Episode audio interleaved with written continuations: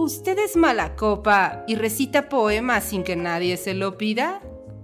¿Conoce más personajes de ficción que personas en la vida real? ¿Ha notado que no puede debatir con alguien más que no sea usted mismo? Entonces, escúchenos. Entrevistas, tertulia, lúpulo y mucho más en Mundo Lupular. Hola colectivo, bienvenidos a un nuevo episodio de su podcast favorito, Mundo Lupular. Ya teníamos unos días sin grabar video, una semana sin grabar video y sin grabar podcast, pero ya estamos de nuevo aquí en la en la fehaciente tarea de crear contenido para todas y todos ustedes. Yo soy Drist y el día de hoy está en el podcast El Cachuchas. ¿Qué tal amigos? ¿Cómo están? Ya llegamos a febrero, no podemos creerlo, pero llegamos en medio de temblores, tsunamis, este, inundaciones y varios desastres naturales. Y ya no solo llegamos en febrero, ya se va a acabar febrero. No inventes, sí. Y también está Tuca que acaba de hablar ahí a lo lejos. ¿Cómo estás Tuca? Muy bien, Drist. Muchas gracias. Colectivo Inconsciente, bienvenidos todos y todas. Tenemos la tarea de no mover mucho las manos para que no suene los golpes en la, en la mesa. Por eso tenemos las manos como abajo. Sí, para que no suene. Que suena Pero- horrible, ¿no? Sí, pero bueno, estamos muy contentos de estar aquí con ustedes una vez más en este podcast, en donde el día de hoy haremos básicamente tres cosas. Primero, vamos a platicar acerca de una pregunta detonante de debate. Ahorita vamos a ver de qué es, creo que tampoco la conocen ustedes, así que ver qué opinan. Y posteriormente vamos a recomendar algunas sagas de literatura para leer. Y cuando hablamos de sagas, pueden ser libros, bueno, este, sagas, historias que tengan más de un libro, pero incluso pudiera llegar a ser trilogías o ir más allá, ¿no? Que es lo que ya le haría completamente una saga más de tres libros. Y en fin, eso es de lo que vamos a platicar el día de hoy. Pero antes, ¿qué han estado haciendo? ¿Todo tranquilo? ¿Qué, cómo, qué, qué- qué tienen para contarle al colectivo el día de hoy? Ay, Dries, pues aquí sobreviviendo, te digo, llegando a febrero, poniendo todas nos- eh, nuestras esperanzas en que el 2024 sea mejor que el 2023. Y yo sé que muchos me van a entender porque el 2023 fue un año terrible en muchísimos aspectos. Si no me creen, pueden ver a Madame Sassou. ¿De verdad qué dijo Madame Sassou al respecto? No sé si Madame Sassou siga viva. empezar. Pero en general, como figura de todo esto de, del New Age, del tarot, de la- los signos zodiacales y demás, pues el 2023 fue un año bastante, bastante duro para todos. Es una, era un año de revolución. Y parece ser que el 2024, digo, no es el canal apropiado para decir esto, pero ya saben que está entrando Plutón En Acuario. en Acuario y parece ser que se va a poner difícil también, pero ya somos más maduros que antes. Oigan, hablando de Madame Sassou, ¿se acuerdan que a lo mejor a Tuca no le tocó, pero ¿te acuerdas de que hubo una época en donde había gente, este, expertos en X cosa, que tenían una línea telefónica carísima? Ah, los Donde de Mercado. Había varios, ¿no? Donde tú hablabas por teléfono a una línea y te contestaba una grabadora y lo que hacía la grabadora era hacerte perder un chorro de tiempo porque te costaba como 20 pesos el minuto o algo así. Claro, y hablaba en lento. ¿no? Hola, Bien. está llamando a la línea de... Si quiere no sé qué, a uno. Si quiere no sé qué, presione dos. Y eso pues era carísimo. Al final te salía una factura de entre 500 y 600 pesos por la llamada que hacías y todo eso siempre llegaba extra a tu recibo telefónico. Pues Madame Sassou creo que tenía una línea de estas. Yo, con, yo casi nunca caía porque además era una publicidad súper invasiva. No sé si te acuerdas. De que por todos lados había anuncios de llama a la línea de no sé quién y llama a la línea de no sé quién. Sí, claro. ¿Caíste alguna vez a una de esas? Pues no, realmente no. Fíjate que sí me daba mucha curiosidad llamar. Más que por caer en la trampa, por pues experimentar qué, qué pasaba, ¿no? ¿Qué me podían decir realmente? Pero no, después de todo siempre dije, no, ¿para qué lo, lo hacemos si sabemos que a final de cuentas no es, no me van a dar lo que yo buscaba, ¿no? A lo Exacto. mejor otras personas sí encuentran lo que buscan ahí, bien por ellos, pero no, no creo que a mí me dieran lo que yo buscaría. Yo una vez caí solamente en uno, pero no era de eso, era la línea de Sage. ¿Saben quién era Sage? Sí, el futbolista, El ¿no? futbolista tenía una línea, una liga, una línea de le llamabas y ya no me acuerdo para qué llamabas ni nada, pero pues yo una vez llamé a la de Sage. ¿Pero cuál era su publicidad? O... No, la verdad es que ya ni me acuerdo. Si alguien de aquí alguna vez conoció la línea de Sage, pues ahí está. Supongo que podías hablar eh, con él, entre comillas. Porque seguro... Ahí contestando, no, nada. Y ahí fue la única que llamé, no me acuerdo de cuánto llegó el recibo, pero tampoco llamé mucho tiempo. Ay, ¿No te tocó a ti, tú, entonces eso? No, para nada. Es muy de noven... como de principios de los noventas, ¿verdad? No. Sí. Yo nací principios de los 90. Por eso, pero pues es que ya, yo creo que ya habías nacido, pero pues eras bebé, Bebé. cuando eso estaba Sí, en, no. en boga. Sí, no, para nada. Pero era súper famoso. Ahora, pues bueno, ya nada de eso existe. Con el internet todo esto se vino pues prácticamente para abajo, ¿no? Ahora hay unas nuevas formas de, de sacar dinero. Iba a decir Ay, no me extorsión. estafas. De estafa, desde extorsión de estafa, pero Sí, pues, también. pues ahí está. Eso queda para la anécdota. Hoy en día ya pues el teléfono ya ni cuesta prácticamente más que una renta mensual y ya no hay extras. Como antes que sí, por todo había extras en las líneas telefónicas. Muy bien. Pues bueno, vamos a entrar así a, a detalle de lo del programa del día de hoy. Y les decía que teníamos una pregunta detonante, a ver qué opinan ustedes. Esto me- se me ocurrió a raíz de un debate que estaba viendo el otro día en un foro X de internet. ¿Cuáles creen que sean los mejores escritores de América Latina? Y solo lo voy a centrar en dos. ¿O dónde creen que haya más? ¿En México o en Argentina? ¿Qué opinan? Uy, no manches. Es una pregunta fuerte, Luis. Sí, no. Digo, no estamos menospreciando a los demás países. También todos tienen excelentes escritores. Esto nada más es para ver en dónde hay más calidad literaria, si en México o en Argentina. Claro, digo, es fuerte no por la discriminación hacia los otros países, sino porque en realidad está muy reñido desde mi punto de vista. Es decir, Sí. eh, hay escritores en, en México como José Emilio Pacheco, este, Carlos Fuentes, y que nos han dado mucho, Juan Rulfo, por supuesto, uno de los máximos exponentes de la literatura latinoamericana y mexicana, y que, híjole, echarlos a pelear, por decirlo así, con un Borges, con un Bioy Casares, con un Cortázar incluso. Cortar. guerra de titanes, ¿eh? Sí, no. Exacto. Digo, definitivamente, es que no sé, porque si nos damos al boom de la literatura latinoamericana del siglo XX, pues yo te iba a decir que se la llevaba de calle los argentinos, ¿no? Con Cortázar, por ejemplo, pero pues aquí también tuvimos Alfonso grandes personajes Reyes, del, Luis del boom. Ah, bueno, del De, boom. de boom, ajá, porque Ah, Carlos claro. Fuentes, por ejemplo, ¿no? Que no sé si está al nivel de Cortázar, pero pues bueno, sí va más o menos a ese nivel, aunque me imagino que Cortázar es un poco más famoso. Creo, no sé. Pues por lo menos que sí. nos, nos dejó pensando más, ¿no? Con sus obras. Es, es un escritor que siempre te deja pensando, fantaseando eh, con lo que escribe. Digo, no quiere decir que Carlos Fuentes no, ahora también es un cuento para fantasear, en el, en el sentido de despertar la imaginación del qué podría pasar, ¿no?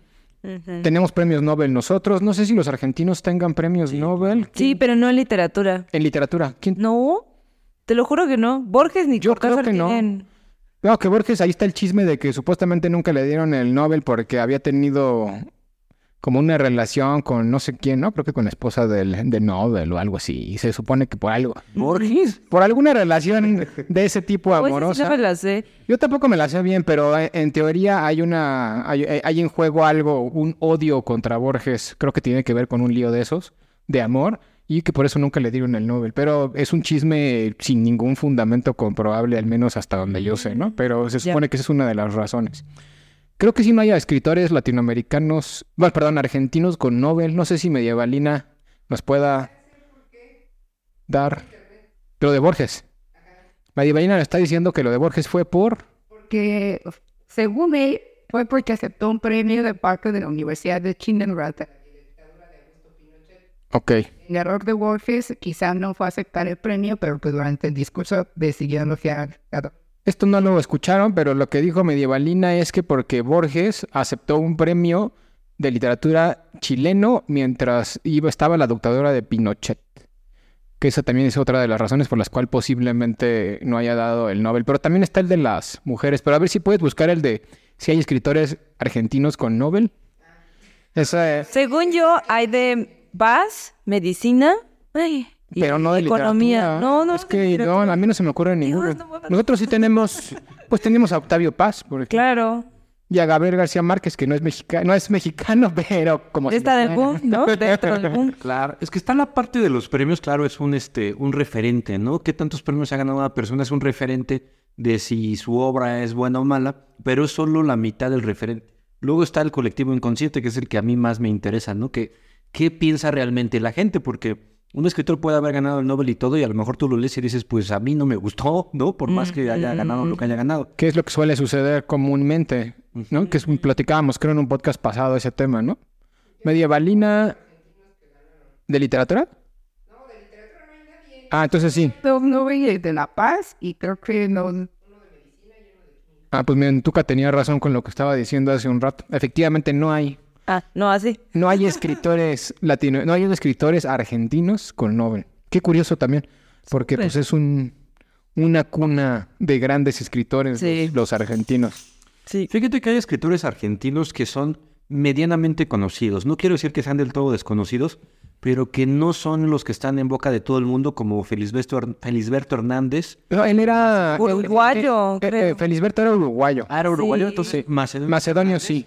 Él sí era este argentino, era Argentino, médico de sí. profesión. A mí me gusta muchísimo cómo escribe Macedonio Fernández.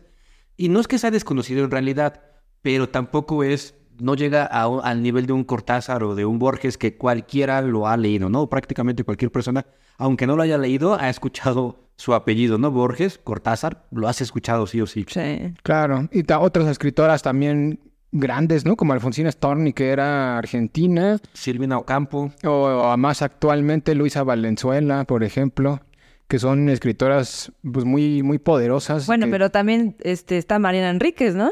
Ah, bueno, hoy en día, por ejemplo, eso es un eso es ahorita yo Ella creo sí que está en boca de todos. Alejandra Pizarro, Ah, que también, también, era sí, claro. argentina. Y bueno, el tema de Mariana Enríquez, pues es, ¿cómo se llama? Fundamental en el sentido. No, es que no, no vieron ahorita lo que pasó, ¿ah?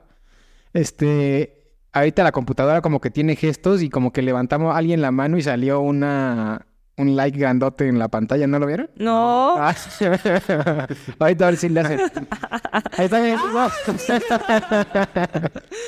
Perdón. ¿Eso sale en el video? Yo creo que sí, porque se está grabando en la, en la pantalla. No lo veremos.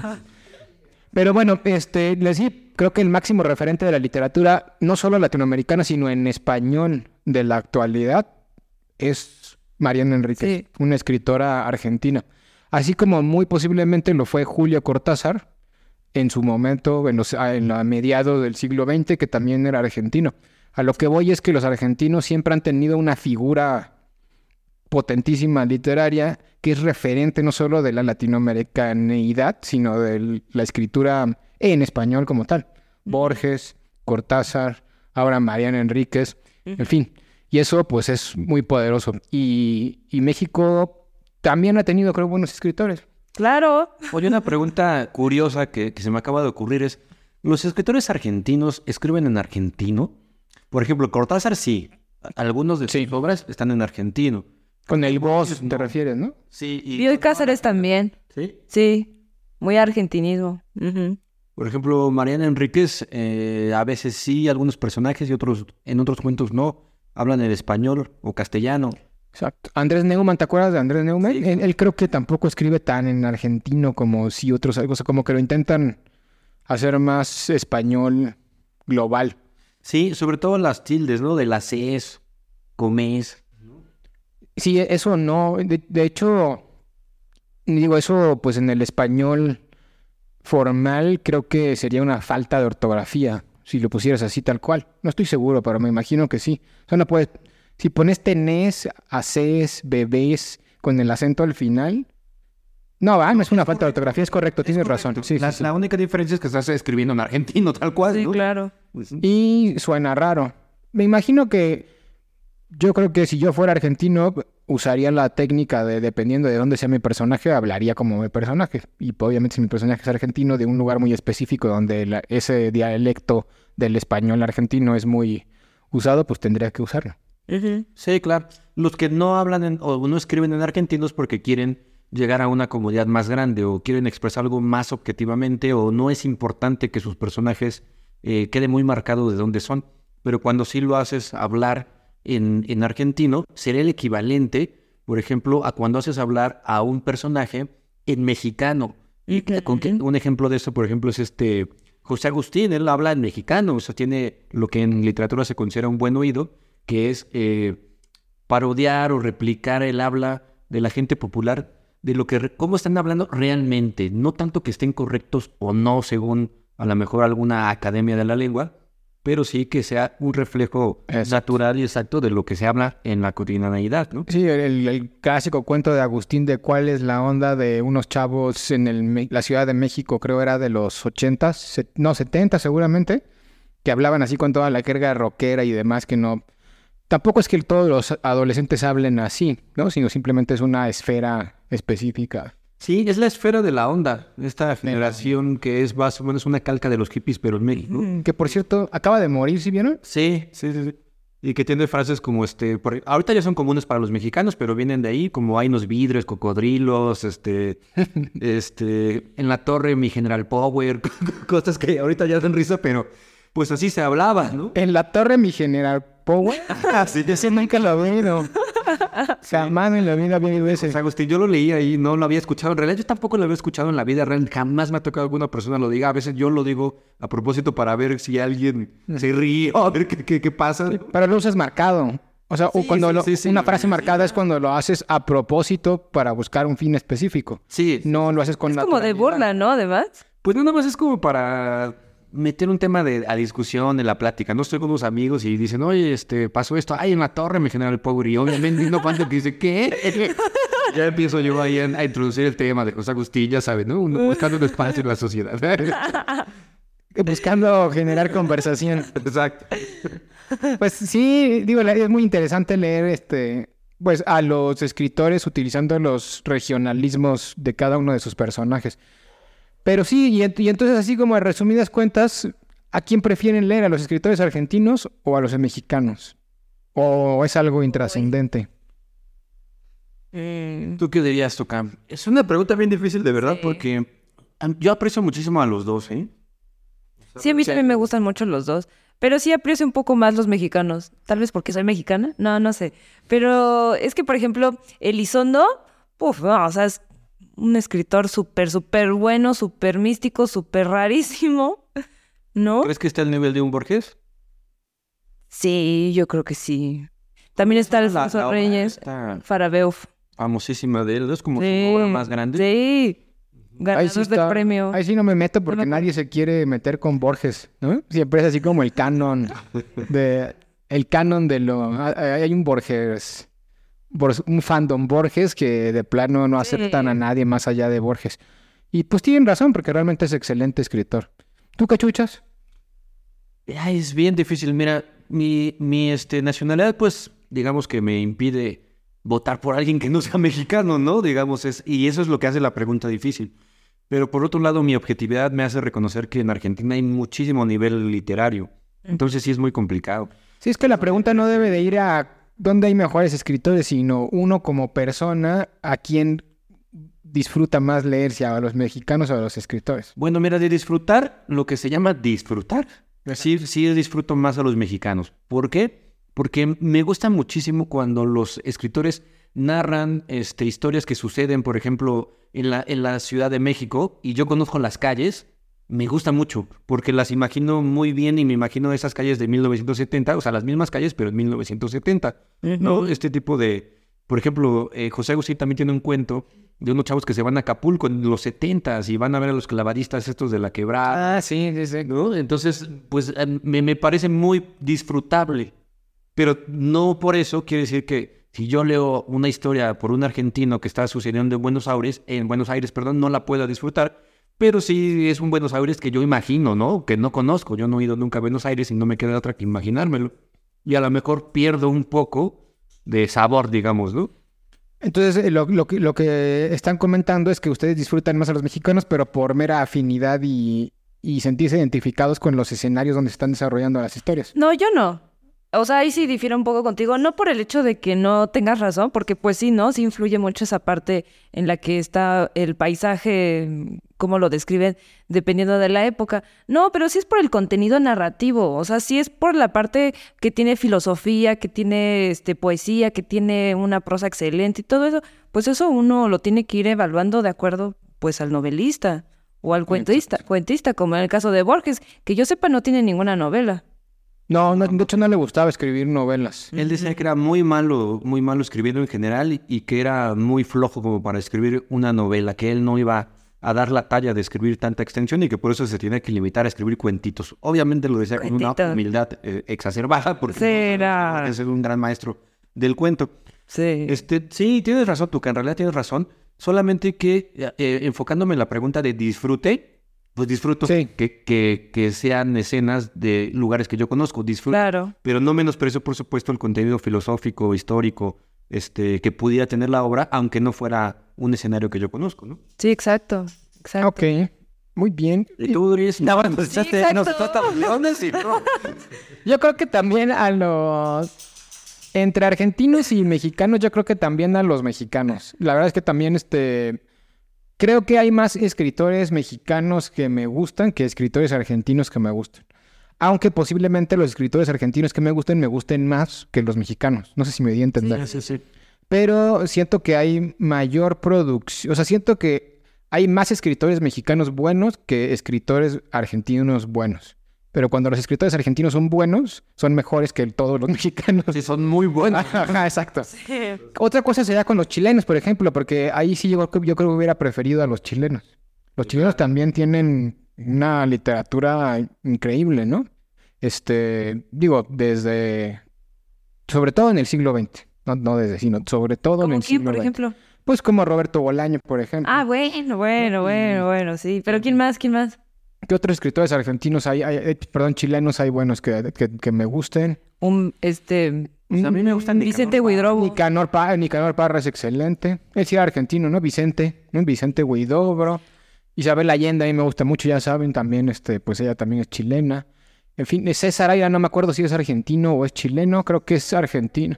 A mí me gusta mucho César Aira, ahorita no lo, lo metería dentro de ese bloque de escritores argentinos que son muy buenos, mucho más que los demás. Y en fin, bueno, este, pues es eso. Pero los escritores chilenos también son muy buenos, aunque son muy parecidos, o no sé, a lo mejor me van a matar con esto, que los escritores argentinos. ¿Los chilenos son parecidos a los argentinos? Sí, ¿no? O sea, son como... Uy, no, y aquí nos metemos en un Exacto. rollote. Yo no estoy diciendo que escriban igual ni que uno imite a otro, sino que desde mi perspectiva, cuando leo esas literaturas, este, pues son como parte de una misma conglomeración cultural. Bueno, es que también, perdón, cachuchas, es que también podríamos meter a los uruguayos, ¿no? En ese caso, que como que Chile, Argentina y Uruguay, perdón colectivo, se parecen, pero no es verdad, es totalmente distinto cada uno. lo que a lo mejor quizá notamos como parecido entre estos países es que los, los chilenos, los uruguayos y los argentinos son, tienen muchísima conciencia política. Ellos siempre Exacto, están sí. muy conscientes de toda Eh, la situación económico, política, social y la, la verten en su literatura y, y se nota. Es decir, Sí. cada, cada cuento de ellos o cada obra de ellos, no todas por supuesto, pero muchas de ellas son prácticamente una postura política de izquierda normalmente. y que vienen muy ligada a la historia de las dictaduras militares en, en América del Sur en, en el siglo XX, Exacto. claro. y ya que comparten más o menos una historia parecida ¿no? en esos temas. Cosa que en México no sucedió. En México nu- nunca hubo una dictadura militar como la hubo en el sur, sobre, seguramente porque estamos al lado de Estados Unidos y no Sí, se exacto. permitió llegar hasta esos niveles. Pero hubiera sido muy interesante ver qué hubiera pasado en México en todos los extractos culturales si hubieran también llegado a ese a esa fase de dictaduras que no solo vivieron Chile y Argentina, sino muchos países de América Latina. Claro, que no se lo recomendamos a nadie. No, no, no, No, no. hubiera sido interesante en términos de, este, culturales para ver cuál era la expresión artística referente a eso, más no es lo deseado, al contrario, ¿no? Qué bueno que nosotros no llegamos a, a esos niveles de, de, dic- de dictadura, de regímenes políticos, que sí tuvimos una dictadura, entre comillas, ¿no? La del PRI, si lo quieren Ah, llamar yo te como iba a decir que la de Porfirio Díaz, ¿no? También. por- Ajá, pero ese fue como antes, ¿no? Digamos que Sí, ese fue otro, ese fue otro tipo de dictadura. Bueno, pero sí tuvimos un evento histórico en México que fue la Revolución Mexicana, que también hizo grandes escritores. Que Exacto. de ahí salió este mm, Rulfo, ¿no? Exacto, y, y un montón. Eh, de hecho, Nelly Campobello. A lo que voy es que esos fenómenos culturales, políticos y sociales son los que hacen que un país sobresalga en, en expresiones culturales, ¿no? Porque a fin de cuentas, Claro. pues, las expresiones culturales son como una resistencia a todos estos fenómenos sociales, políticos que pasan en el mundo. Por eso, por una parte, es bueno que existan. Sí, exacto. Aunque nadie lo desea, pero por ejemplo en la No. Segunda Guerra Mundial, pues qué escritores tuvimos, ¿no? Por ejemplo a este Camus, que tuvo ese El existencialismo, ¿no? No, no solo escritores, sino todo ese movimiento Sí. filosófico a raíz de... Y que no solamente fue la literatura como tal, también fue el teatro. Con Esteban Higuer y con Samuel Beckett. ¿no? También influyó muchísimo ese sentimiento de la guerra. Ahora que preferiríamos que no hubiera... O sea, ¿qué preferirías que... Digo, voy a decir una tarogada, ¿no? Pero... ¿Preferirías que no hubiera habido Segunda Guerra Mundial o que no hubiera existido el existencialismo? Es, es, fíjate, yo estaba pensando en eso antes de que lo dijeras. Y más allá de preferirlo, creo que me remitió a una frase que quizá ya había compartido con ustedes. No me acuerdo ahorita la verdad de, de dónde la saqué, pero es algo así como... Es una frase anónima. Ninguna, ninguna historia feliz vale la pena contarse. Y la literatura se nutre de sufrimiento, como todo arte, se nutre de sufrimiento, se nutre de la desgracia, se nutre del infortunio. Si todo va bien y todo va perfecto, no hay necesidad de arte, no hay necesidad de que expresemos algo. ¿Se me explicó? Entonces, pues una guerra, por supuesto, que va a generar arte y va a generar un pensamiento distinto y va a darnos en qué pensar y va a transformarnos como seres humanos en el sentido psicológico.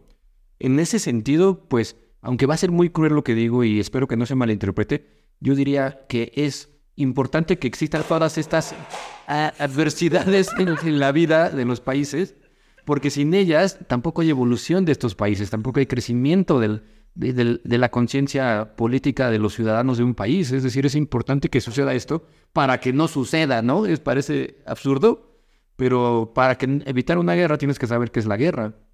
Si tú no sabes qué tan dura es una guerra, ¿cómo vas a buscar evitar la guerra, no? Exacto.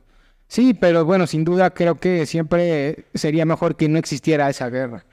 Sí, en términos de, de, utopía sí, ¿no? Pero también es, como digo, utópico porque somos humanos y va a pasar, ¿no? Exacto. Pues bueno, hasta aquí este tema de escritores mexicanos argentinos. Ya quedamos los tres en que preferimos a los escritores mexicanos. Seguramente si se lo hubiéramos preguntado a un argentino, hubiera dicho que preferiría a los escritores argentinos. Eso no quiere decir que uno sea mejor que otro. Simplemente estás poniendo la... Lo que salga. El like. no nos está viendo, ¿no?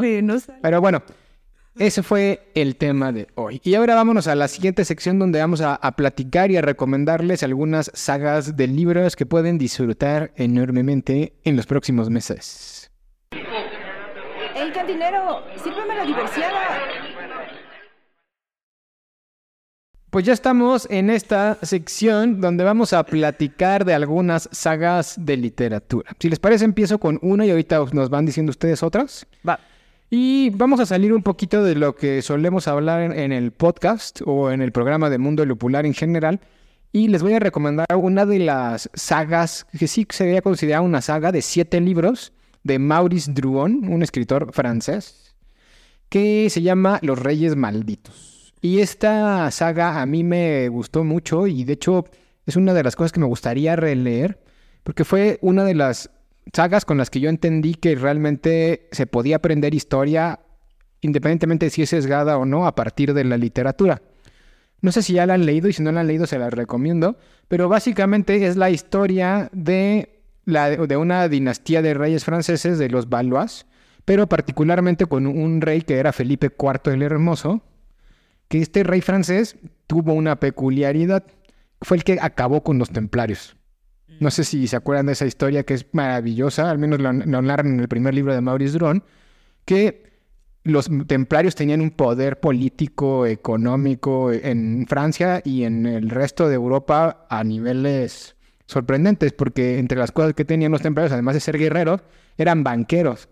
Entonces los reyes estaban hasta el cuello de deudas con los, con los famosos templarios. Para quien no sepa qué es un templario, pues es un, una orden religiosa de la Iglesia Católica que son tanto guerreros como, como católicos, como sacerdotes, y que nacieron a raíz de la necesidad de cuidar los caminos a las peregrinaciones a, a la, de las peregrinaciones que se hacen a Santiago de Compostela y en general a todas las rutas católicas que existían en el, en el entonces y que todavía siguen existiendo, ¿no? Sí, empezaron con una especie de policía, digamos. Exacto. pero que nadie les pidió que no fueran, ellos se asumieron a ser, este, como dices, héroes de en, que luchaban en contra de los salteadores de caminos, ¿no? Exacto.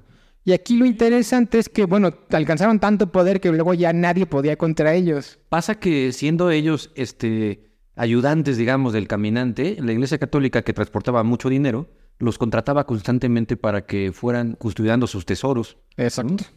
Y a partir de ahí, pues, y además teniendo todo el poder militar y además todo el poder religioso ideológico, imagínense la cantidad de poder que tenía Que llegaron a adquirir. que llegaron a adquirir y nadie podía con ellos, todo el mundo les debía dinero y, y nadie, nadie sabía cómo deshacerse de ellos y este señor Felipe IV el Hermoso acabó con ellos en una noche, Ah, por lo menos en Francia.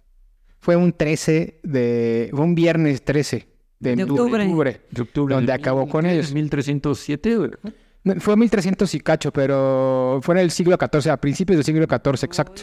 Y tuvo la capacidad de, de organización de que en la madrugada fueron por todos los líderes templarios, por lo menos de Francia, y los enjuiciaron y ta- literalmente disolvieron la orden de los templarios en un día, que es algo así como, pues, ¿cómo acabas con la con el instrumento de poder o la institución más importante de poder prácticamente de Europa en una noche? Y este señor lo hizo. Y al gran último gran maestre de los templarios lo llevaban a, a quemar a la hoguera A Jacques de Molay. a Jacques de Molay y le lanzó una maldición a Felipe el Hermoso. Que iba, su detalle. exacto, antes de, antes de morir, ¿no? Que justamente incluía las siete generaciones de reyes malditos. Y efectivamente se cumplió esa maldición de los siete generaciones de descendientes de Felipe el Hermoso de reyes malditos. Y justamente ese es el tema que agarra a Maurice Druon para contar desde una perspectiva histórica, pero novelizada en la forma en la que está escrita. Es un libro, son libros históricos, porque realmente todos los personajes son... Es lo que debo Reales. preguntar, ¿Es fantasía? No, no, todos los personajes son reales, es una novela histórica tal cual. Evidentemente, ya saben que cuando hablamos de novelas históricas, pues siempre va a haber algo de ficción, porque estás poniendo personajes reales a hacer cosas que hicieron, pero como tú te las imaginas que hicieron. Claro, eso es la parte de novela histórica, ¿no? Exacto. Pero pues lo que haces en la, sa- en la saga de los Reyes Malditos es seguir la dinastía de los siete reyes de Francia. No, nunca pensé, he visto, vi los libros mucho tiempo, este, en los exhibidores de los Ambors. Luego el momento donde los dan. Bueno, ahorita. Eh, Antes, era- antes daba risa, pero ahora llegas a un Sambors y hay de todo, ya es una maravilla el Sambors ya en el libro. Yo creo que contrataron a, a nuevo personal allí que, que- que hace el catálogo de libros del Sambors y ha mejorado ligeramente. También es verdad que... no, yo creo que ha mejorado espacio. mucho, ¿eh? Sí, pero como tienen muy poco espacio, este, pues tampoco se puede hacer gran cosa. Para los que nos escuchan en otros países, Sambors es una tienda, este, como el, el corte inglés, pero mexicana. Es una tienda rara porque no es. O sea, el corte inglés es más como. vende de todo. El corte inglés es más como Liverpool. Sí, O sea, sí, y, sí. y Sambors está como en un nivel más chico, pero a la vez no es ni una tienda, ni una farmacia, ni una librería, ni una tienda de tecnología, ni un restaurante, ni un bar. Pero es todo. Pero a la vez es todo, exacto. En realidad, el Sambors empezó como una botica. Era una botica traída Ah, este, sí. desde España. Que vendían aguas de colonia, ¿no? El agua de colonia Sambors. Que Ahora todo el vende mundo de tenía. todo, todo lo que te puedas imaginar lo vende ahí. Pero en chiquito, o sea, venden de todo, pero poquito. Sí. Causa, yo me sección, nunca he puesto verdad, pero Sí. Nos callamos porque Medievalina está hablando, no creo que alcancen a escuchar lo que está diciendo, pero habla de que tienen hasta papelería, joyería, ropa y todo. Y sí es cierto. Hasta libretas venden. Minería, todo, todo, todo. Sí, juguetes, Calcetines, corbata. juegos de mesa, Sí, pero poquito. Pero- o sea, ese es el problema. Tabacos, tiene una gran sección de tabacos. de electrónicos. Hasta arte, sí es cierto. El chiste es que en las librerías, en, la, en la época en la que comentaba el Cachuchas, efectivamente, ¿no? Estaban los libros de Maurice Druon, ahí cuando la librería todavía era pues medio chafonzona.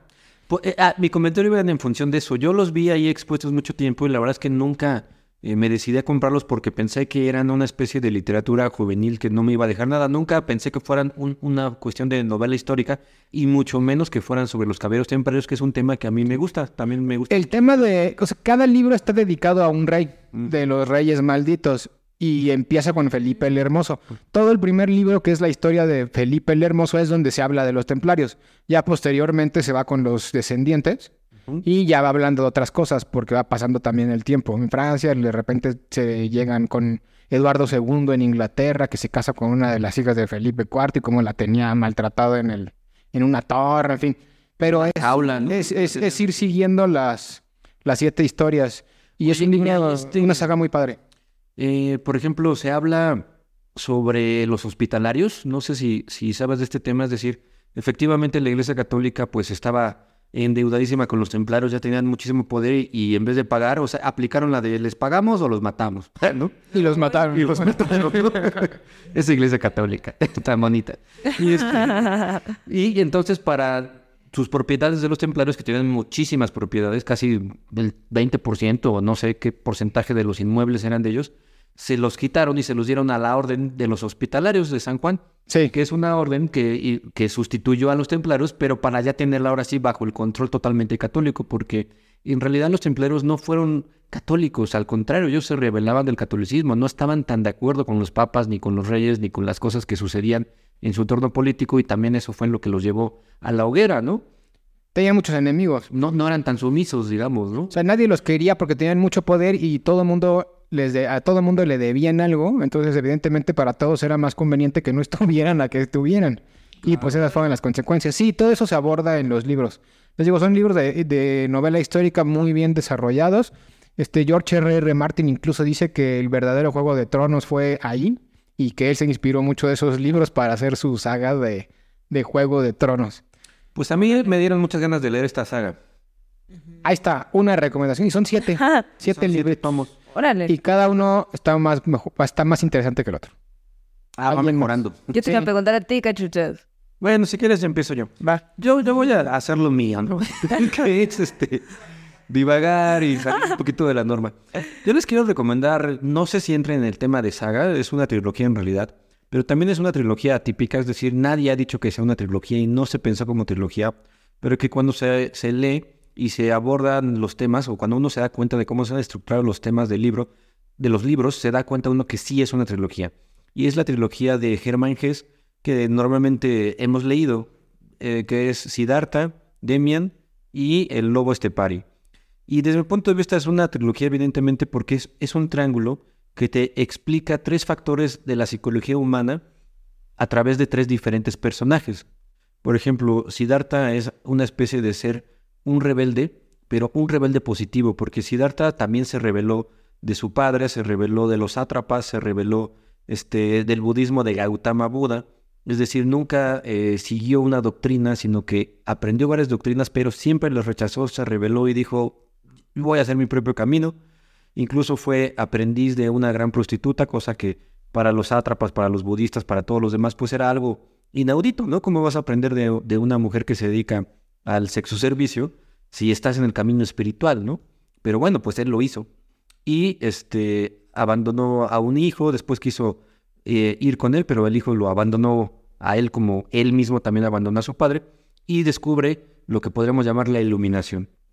Pero por otro lado, también tenemos a un este, lobo estepario que es todo lo contrario. Es decir, es un suicida, es una persona que está constantemente perturbada por la idea de la muerte, pero que también busca un camino de iluminación o individuación del yo, pero que lo logra desde otro, desde otro ángulo, que es por medio este, de las drogas psicotrópicas que él encuentra más o menos en 1950, 1960, y va este, ayudándose de estos aspectos para poder hacer lo mismo que hacía Siddhartha, es decir, es un camino de luz o un camino de sombra, pero que te lleva a lo mismo. Y luego tenemos a Demian, que es una gran exposición de un dios antiguo que se llama Abraxas, que abraza precisamente las dos cuestiones. Es el único dios, a diferencia de todos los demás dioses que nos han heredado después del paganismo, que abrazaba tanto la luz como la oscuridad. Entonces, Demian o Siddhartha, que también son los cainistas, abrazan esta idea de que no puede ser 100% luz ni tampoco 100% oscuridad, sino que dentro de ti existen ambas y que deberías de eh, convertirte en una especie de andrógino como lo es el dios Abraxas o como lo es la idea de la hermafrodita en los griegos o como es la, la idea este, de la unidad en el budismo, etc. Es decir, los tres libros, desde tres puntos de vista distintos, abordan más o menos, bueno, no más o menos, abordan la misma cuestión, pero desde tres ángulos. Uno lo oscuro, otro la luz y otro ambos. Me parece que es una trilogía que deberíamos de releer porque si bien muchos de ustedes seguramente la leyeron, no sé si en la secundaria, en la preparatoria o quizá en- entrados a la universidad, estoy casi seguro que no es que no la hayan comprendido porque no hayan podido, sino que es un libro o una serie de libros que yo pienso que se deben de leer más o menos en la mediana edad, que sería en los 40 años, cuando ya tienes ciertas experiencias que te hacen comprender mejor a lo que se refería Germán Hesse. Entonces yo les recomiendo muchísimo esa. Este, Sobre todo Damián, ¿no? Creo que Damián es el que dejaban en la prepa. Sí, sí. los- Pues ese después creo que lo censuraron y te dejaban ya Siddhartha y el lobo. Bueno, Creo que yo leí Damián en la prepa, creo. No me acuerdo si fue en la prepa o a principios de universidad, pero en algún momento, así como tú lo mencionas, lo, lo leí relativamente joven. Sí, y fíjate que yo, yo también lo leí relativamente joven, lo volví a leer ahorita ya de viejo. este, y me di cuenta que el personaje principal no es de él, es Sinclair. Su amigo, ¿no? Y es el superhombre, ¿no? O sea, también está metido el tema de, de Nietzsche. Yo me acuerdo que, o sea, el maestro así de que estabas hablando de Nietzsche y del superhombre y eso, y decía, no, es que este Sinclair es la representación que hace de Hess de- del superhombre nietzscheano y el eterno retorno, creo que también está ahí metido, ¿no? En Damián. Órale. Sí, sí, exactamente. Está permeando de todo ello. Y me parece que son sagas que también eh, son, son ricas de leer porque, es decir, está la, la saga, por ejemplo, la que decía Dries, que es histórica, y eso está muy bien también leerlo porque es cultura y te ayuda a entender mejor el mundo en el que vives. Pero este tipo de libros tal vez no te ayuda a entender mejor el mundo en el que vives, pero te ayuda a entenderte mejor a ti dentro de un mundo en el que vives, ¿no? Exacto, y eso quizás sea incluso hasta más importante. Ahí ya Dependiendo. depende de cada quien, lo que cada quien busque, ¿no? Dependiendo de la etapa en la que estés, dependiendo de lo que estés buscando. Ok. O los puedes complementar los dos, ¿no? Por ejemplo, Eso sería es muy idea. importante la parte histórica y la otra parte del yo, ¿no? O sea, ¿quién soy yo? Me busco y voy a aprender, pero necesito el acontecer histórico. No puedo prescindir de eso. Sí, no, total, exacto. No puedes prescindir porque si quieres entenderte, pues tienes que entender también en dónde estás. Claro. ¿Y a dónde Muy vas? bien. Bueno, tú que ahora sí vas. ¿Tienes algo Kat? Este, a mí me gustaría este, recomendar un poquito a Terry Pratchett en su saga de la muerte, que me parece muy, muy, muy, muy interesante porque este escritor como que siempre quiere hablar de un aspecto filosófico, pero en una comedia humana. Y lo hace desde su mundo disco, su mundo que hace particular, que es mundo disco. Pero bueno, el punto es que aquí, este, yo creo que los tres hemos leído a Mort, la primera de la saga. Sí, tiene cinco libros. Bueno, todo, o sea, las- la saga de la muerte está dentro de la saga de Mundo Disco. Ajá. Y creo que cada saga dentro de Mundo Disco tiene creo que cinco libros. Entonces de la muerte deben ser cinco libros también. Por Creo lo que menos sí, donde ella es el personaje principal, ¿no? Porque luego vuelven a aparecer los personajes en otras sagas. Ya. Sí, claro. O sea, en esta parte del mundo disco, aquí es- tiene un protagonismo la muerte, el arquetipo de la muerte, que todos lo vemos como la, este, el, el esqueleto con una túnica negra y con su guadaña. Ese es el arquetipo más famoso que todos conocemos sobre la muerte.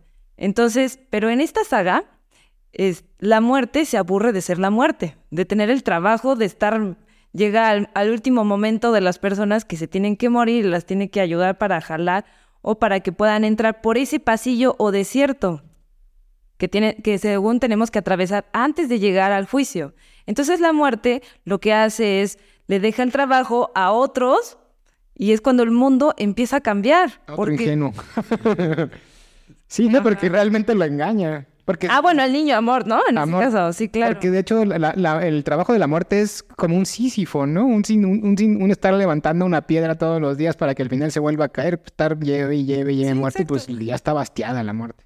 Sí, exacto. O sea, el, el planteamiento filosófico entra aquí. Todo, lo- todo el trabajo siempre es monótono. Y lo que es monótono termina siendo eh, hartante, cansino, ¿no? Entonces, la muerte quiso salirse de su arquetipo de la muerte y quiere trabajar como, como un mesero, como un cantinero o como es, O sea, quiere vivir, ¿no? fregador, quiere vivir como la vida de un ser humano. Y entonces aquí es la pregunta, eh, ¿o ¿te aburres tú como humano de ser, vivir tu vida humana? ¿O quisieras vivir como la muerte que está en un, en un lugar sin tiempo, en una eternidad, que no puedes ni siquiera gozar de lo que son los sentidos, no puedes gozar de la comida, del sueño, no puedes gozar ni siquiera del amor, no puedes hacer nada porque eres eternidad absoluta. Entonces, es lo interesante de que, o sea, todos queremos la iluminación, ¿no? Bueno, no sé, pero es la pregunta como que todos queremos la felicidad, todos queremos trascender este mundo porque estamos hartos de las guerras, de la hambruna, de todos los conflictos políticos, de todos los problemas este, económicos que, tone- que tenemos, las pandemias, todo eso, ¿no? Y queremos irnos a otro lugar mejor donde podamos vivir y, Y vivir eternamente. Ajá, pero aquí la pregunta es, ¿quisieras realmente eso? ¿Quisieras saber lo que es la eternidad? ¿O o, o ¿por qué no mejor aprovechas tu vida humana y la vives al máximo? Sí, la, los verdaderos sobre todo somos nosotros que solo estamos fugazmente en la tierra. Qué aburrido de hacer ser eterno. Eso Exacto. lo demuestran ahí. Exacto. Exacto. Muy bien, pues ahí está la saga de Mort. La saga de la muerte, más bien. Sí, dentro de. Porque Mort es el libro uno, ¿no? Y, ¿no? y a partir de ahí vienen otros Mm. cuatro libros de Derry Pratchett.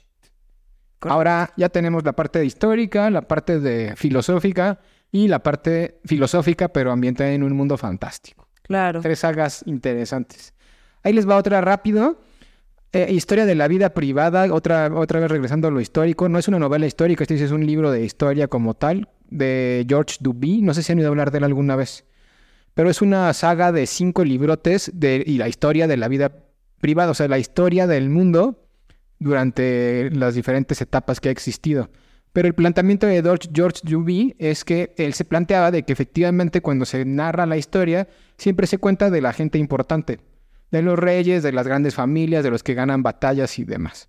Lo que hace George Duby es hacer la historia del mundo pero desde la cotidianidad, desde la gente común y corriente. Y tú puedes ir viendo pues, qué comía la gente, por ejemplo, Grecia, ¿no? ¿Qué comía la gente del vulgo? ¿Cómo pensaba la gente del vulgo? ¿Cuáles eran las preocupaciones de esa gente? ¿Cómo interactuaba con los demás? Etcétera, etcétera. Y así nos vamos por de generación en generación en esos cinco libros. Lo divide en historia antigua, historia moderna, contemporánea, bla, bla, bla. Pero está bien interesante leer esa, esa saga, llamémosle saga, de, de cinco libros, porque realmente puedes entender cómo fue el mundo para alguien como nosotros, realmente. Sí, a mí me parece interesantísimo ese tema. Es lo que les platicaba el 24 de diciembre pasado sobre Roma y cómo comían ellos. Más eh, que qué emperador estaba en tal... Déjate interrumpo tantito para, para que si no se me va a olvidar. Eh, descubrimos un canal de YouTube bien chido de Roma. No sé si lo has visto. ¿Cómo se llama? Este, no me Algo así como curioseando en Roma o no sé qué. Ay, ese fue Karime. Pero es un cuate que se la pasa yendo a un montón de lugares de la Roma antigua, a Pompeya y te, te muestra es las casas. viva ahorita que, que Eh, va... Es un chavo, sí, un chavo que se ve que sabe pues mucho de literatura clásica y de cultura clásica. Y ahorita les decimos el nombre por si lo quieren ir a ver el canal y les gusta este tema de Roma. Me acordé porque ahorita que estabas hablando de los vomitorios fue a una casa en Pompeya de una persona caudalada y había uno de esos. Oye, vomitorio, ya ves, ya ves. Ya sigue, sigue, sigue. Ahorita te digo cómo se llama. Este, iba a ese punto, ¿no? O sea, a mí también me, me- me fascina ese, ese tema y cuando digo me fascina me refiero exactamente a lo que es fascinar, es decir, me embeleza la imaginación y me tiene ahí hipnotizado. Concebir, intentar concebir con, con mi mente, porque se me hace difícil de concebir, que alguien existiera tanto tiempo antes que yo y, y que viviera la vida y cómo la veía desde, desde una tecnología tan distinta, ¿no? Como en este caso la tecnología del vomitorio, ¿no? Este, que eran básicamente unos espacios para poder vomitar. Y hay varias versiones.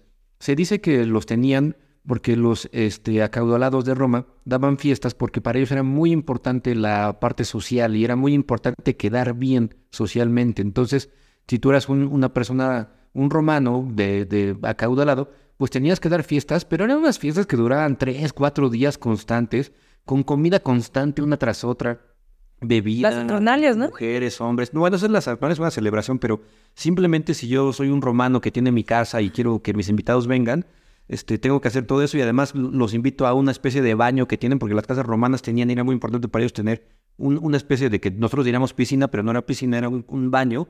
Y ahí andaba uno en bata, socializando y hablando, ¿no? Generalmente estaban en la entrada. En la entrada. En esa casa de Pompeya que te digo, ahí justamente también entras y viene eso. Está algo interesante. Ese es- precisamente Es ese como, ese como baño comunal. Sí, porque no es una alberca, es como un espacio y además creo que el agua caía del, del techo, o sea, era como un espacio de acumulación de agua de lluvia porque tenía un hoyo en el techo y además creo que también servía para eso que dices. Sí, entonces, bueno, el punto es que eran muy sociables y era muy importante para ellos atascarse. Entonces, la única forma que encontrabas en, esa- en ese momento es que tenías que vomitar, es decir, tú estabas ahí, te servían platos exquisitos, camarones, este, carnero, te servían este, pastas, te se servían ensaladas, frutas. Era muy, muy, muy rica, banquete digamos. Un banquete. exquisito, ¿no? exactamente, un Lujoso banquete. y demás. Bueno, la palabra banquete ha cambiado, ya no, no tenía antes que ver con la comida, sino más bien con una reunión donde sí se comía, pero que era filosófica, y de ahí el banquete de Platón. Pero, este, bueno, la idea es que la única forma de mantenerte, digamos, en esa fiesta que dura tres, cuatro días de estar comiendo, pues era ir a vomitar para volver a comer. Esta es una teoría, pero se- luego eh, descubrí que hay otras personas que dicen que no era es, precisamente así, que no era precisamente que, que fueras a vomitar para comer más, sino que más bien era pues algo, una consecuencia natural de comer tanto, y no para que fueras a comer más, sino porque o es algo que te va a pasar, ¿no? Como me pasó a mí el 24. que, que comí de más. No, no, no vomité porque no había vomitorio. donde- ¿Cómo no? Está ahí en el baño. No, yo solo no vomito. No es lo mismo, ¿eh? No, no, no te siento igual. Pues sí, es este, la verdad es que está bien interesante todo eso. Y realmente lo que haces es intentar revivir cómo vivía la gente que es como tú. Está padrísimo. Y, y- y ya si le metes el factor de que puedes viajar a una casa donde hace dos mil años vivía alguien, yo creo que todavía ha de ser mucho más impactante. Sí, no, por supuesto. Pues imagínate. estar ahí, imaginarte lo que hacían. Otra cosa que me impacta, por ejemplo, es el tema sanitario en el sentido de los baños.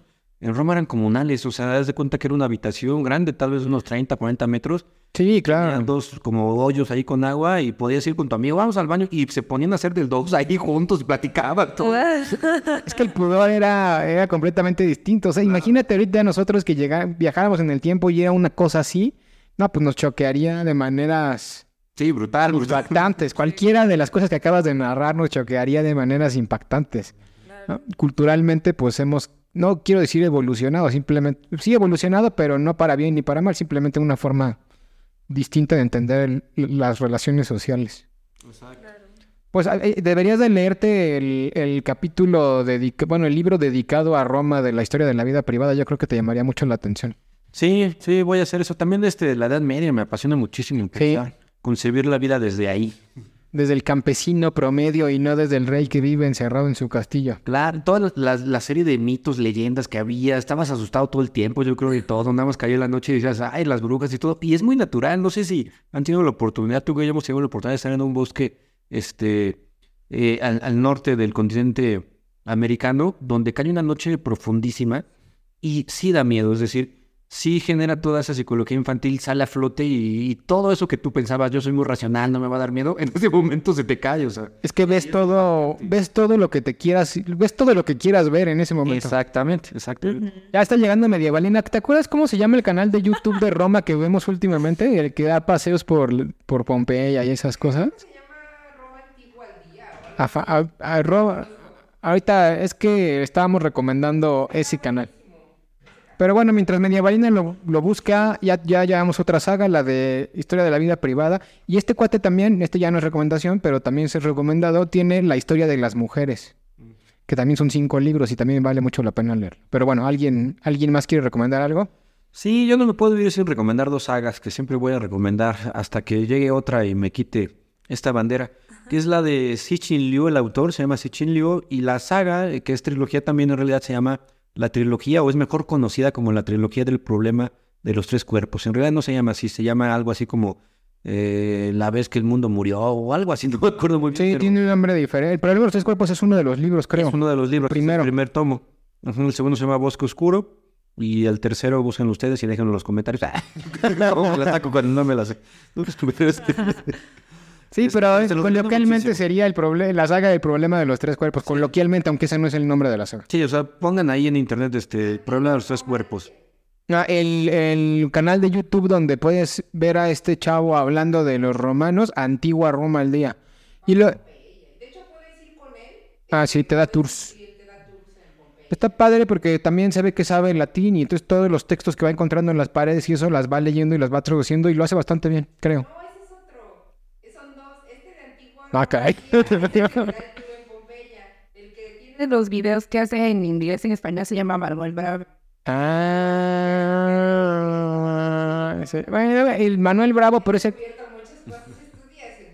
Bu- Bueno, ven, ven esos, ven Antigua Roma al día, está padre. Y, y bueno, ahora sí, entonces el problema de los tres cuerpos. Y la otra que también no me puedes recomendar es eh, la saga de Fundación de Isaac Asimov, com- combinada por supuesto con la saga de los robots. Tienen que leerla, son alrededor de 12 libros, pero no hay desperdicio, no se aburren, son entretenidísimos. Y también aprendes muchísimo, muchísimo, no tal vez en el aspecto de cómo vivíamos antes, pero sí en el aspecto de cómo vivimos hoy y hacia dónde vamos a ir. Porque como salen diferentes planetas o civilizaciones, uno puede pensar, ¿qué pasaría si nos hiciéramos como los aurorianos, donde es total y completamente el individuo, eh, el, el- lo que está, eh, digamos, en, el- en la cúspide de la pirámide? Todos viven solos, en casas enormes, hectáreas, se comunican por medio de tecnología, pero al mismo tiempo, si tú vas a un parque, puedes tener encuentros sexuales con quien sea, ¿no? no ya no existe eso de bodas, pudor, parejas, no existe nada de eso. Todo es yo, yo, yo, yo estoy bien, tengo que estar bien. Y es bastante hedonista. Y viven como 400 años porque ya tampoco se reproducen de forma normal, sino que todos son niños de probeta y todos son perfectos, güeros, este... Pues porque, fíjate, esa es la visión que tenía Asimov también de la perfección y eso también es interesante. Sí, bien occidental. Super, sí, súper o Eurocentrista. sea, sí, gü- güeros, este... O sea, él planteaba que los hombres eran perfectos y planteaba su estereotipo de perfección. Claro, aunque en realidad lo criticaba, pero de todas maneras era su estereotipo de perfección, ¿no? Entonces, estas dos sagas también se las recomiendo muchísimo, no, no, se van, no van a pasar un mal rato, van a aprender mucho y van a imaginar muchísimo también. Claro. ¿Tú, Kat, tienes otra para ir cerrando? No, casi no soy de sagas. Como les platico otra que no sé si las han leído, que también vale, otro anda muy histórico, rapidísimo. La de Alexandros de Valerio Mosimo Manfredo. ¿Han oído hablar de ella? Es la historia de Alejandro Magno. Pero está súper chida. O sea, de verdad que... O sea, lees toda la vida de Alejandro Magno desde que nace hasta que se muere, que realmente fue, creo que se murió a los veintitantos años. pues no fue tanto, ¿no? Pero, pues, eh, pues no, no tiene más ciencia que eso. Es la, la vida de Alejandro Magno. Está en tres libros también, pero está muy bien escrita y la verdad es que aprendes muchísimo. Deja tú de Alejandro Magno, sino de toda la filosofía y pensamiento de la época helénica. Está padrísimo también. Ahí la pueden leer. Perfecto. Y pues bueno, si ya no hay más recomendaciones, vamos cerrando el podcast del día de hoy, ¿les parece? Sí, muy bien. Claro. Excelente. Pues muchas gracias por llegar hasta aquí. Si llegaron, coméntenos cuál es su saga favorita de literatura, independientemente del género que ésta aborde y por qué. También sería interesante saber eso. No olviden seguirnos en sus, nuestras redes sociales. Búsquenos como arroba mundo lupular o arroba mundo lupular books.